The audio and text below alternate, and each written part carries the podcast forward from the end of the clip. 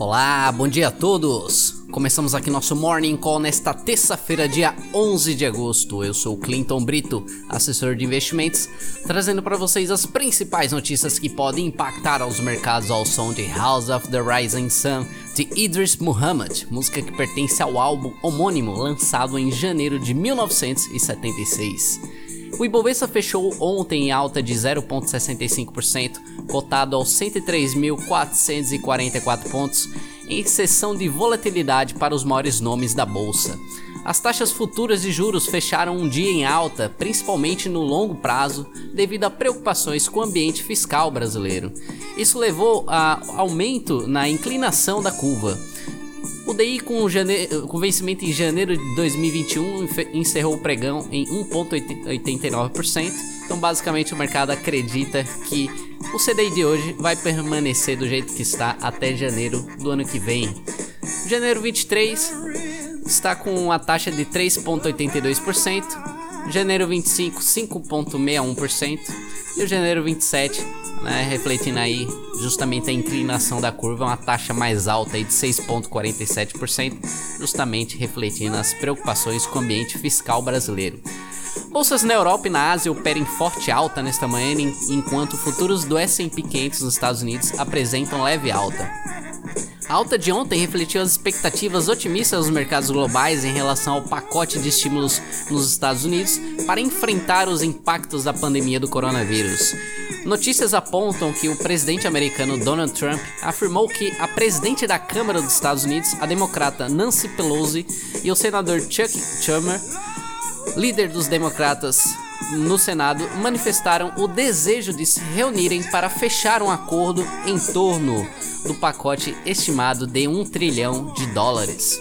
Ainda na frente internacional, o presidente da Rússia, Vladimir Putin, afirmou que sua nação conseguiu registrar sua primeira vacina para a Covid-19 e que uma de suas filhas já teria recebido uma dose. A vacina está sendo desenvolvida pelo Instituto Gamaleya, Gamaleya de Moscou, com apoio do Fundo Direto de Investimentos da Rússia, e iniciou a fase 3 de testes na semana passada. O governo russo afirma que médicos poderiam receber doses de vacinas ao final deste mês. Notícia aí que balançou a madrugada de hoje. Indo para o campo de economia doméstica, a equipe econômica do, do governo prepara uma força-tarefa no Congresso para defender o teto de gastos, mecanismo importante para o equilíbrio da política econômica. A ideia é, através de um roadshow, apresentar aos deputados e senadores dados que mostrem a atual situação fiscal do país, a começar, a começar pela previsão de alta da dívida bruta do governo para 98,2% do PIB em 2020.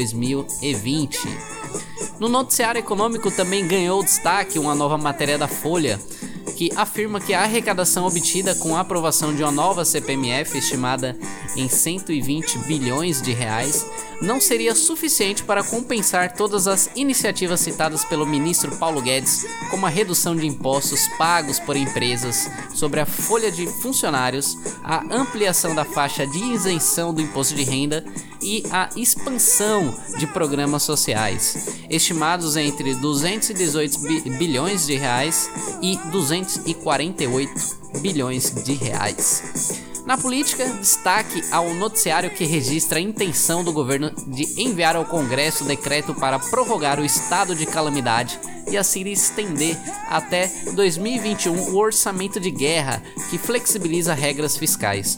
A ideia em estudo do, no governo é editar o decreto apenas se as condições atuais permanecerem até o, até o fim do ano e a depender das chances de aprovação no Congresso, o presidente da Câmara, Rodrigo Maia, ainda mostra resistência à ideia.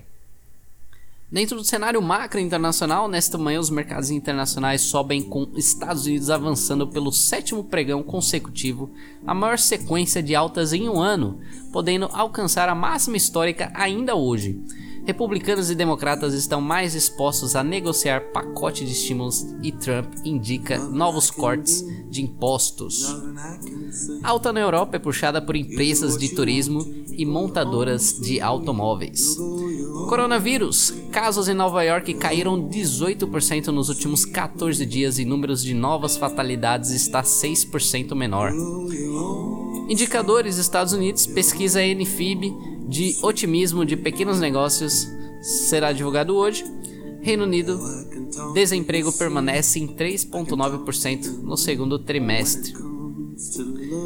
Dentro do noticiário corporativo internacional, ontem tivemos a divulgação dos dados do Mercado Livre, né? Mercado Livre que é, abriu capital lá, lá fora nos Estados Unidos, não faz parte aqui da Bolsa Brasileira. A receita trimestral de 878 milhões de dólares foi 5% acima do esperado, com plataforma de marketplace atingindo 31,5 milhões de compradores, um aumento de 57% versus o segundo trimestre de 2019. Tencent Music, a receita de 981 milhões de dólares veio em linha com o esperado e o número de usuários pagantes cresceu 25% versus o segundo tri de 2019, atingindo 47 milhões de usuários.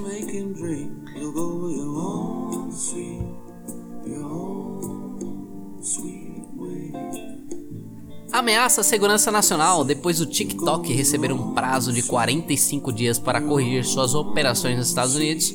O Twitter também entra como potencial comprador, concorrente com a concorrendo com a Microsoft, que possui 136 bilhões de dólares em caixa líquido, é dinheiro livre para investir enquanto fundos de investimento também se movem para organizar um acordo para a compra do aplicativo, avaliado em cerca de 30 bilhões de dólares. A plataforma conta com mais de 100 milhões de usuários nos Estados Unidos e pode ser um ativo valioso para as empresas de tech. No entanto, ainda não gera lucros, dificultando a compra pelo Twitter, que possui apenas 8 bilhões de dólares em caixa e teve um prejuízo líquido de 1,3 bi de dólares no último trimestre. Vale lembrar que a Índia, responsável por 20% dos downloads globais, também baniu o aplicativo após perderem 20 soldados em conflito com o exército chinês, elevando a tensão geopolítica global.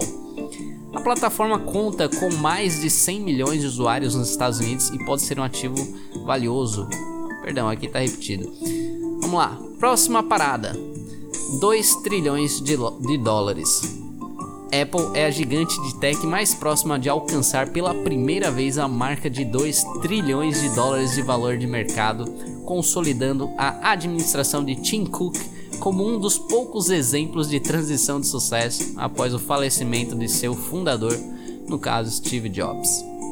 Desde a sua posse em 2011, Cook adicionou 1,5 tri de dólares em valor de mercado e apenas em 2020 a empresa valorizou o equivalente a dois McDonald's e duas Coca-Colas somadas. Por fim, dentro das análises de mercado, Vacine PIB, aprovação de um tratamento eficaz até o final de 2020, ampla distribuição até o meio de 2021, novo pacote pelo menos de pelo menos 1,5 tri de dólares de estímulos emergenciais?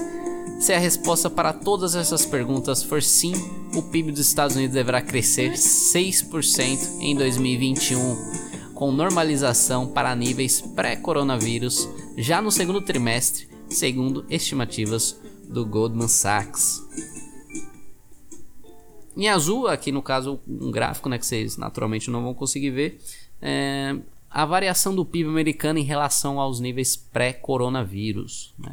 Então, expectativa aí, segundo o Goldman Sachs, de que logo em breve a economia dos Estados Unidos volte a crescer de forma pujante, segundo dados aí do Goldman Sachs.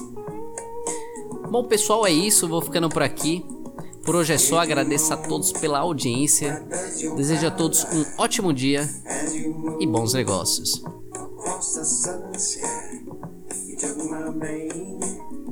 way too soon. What done?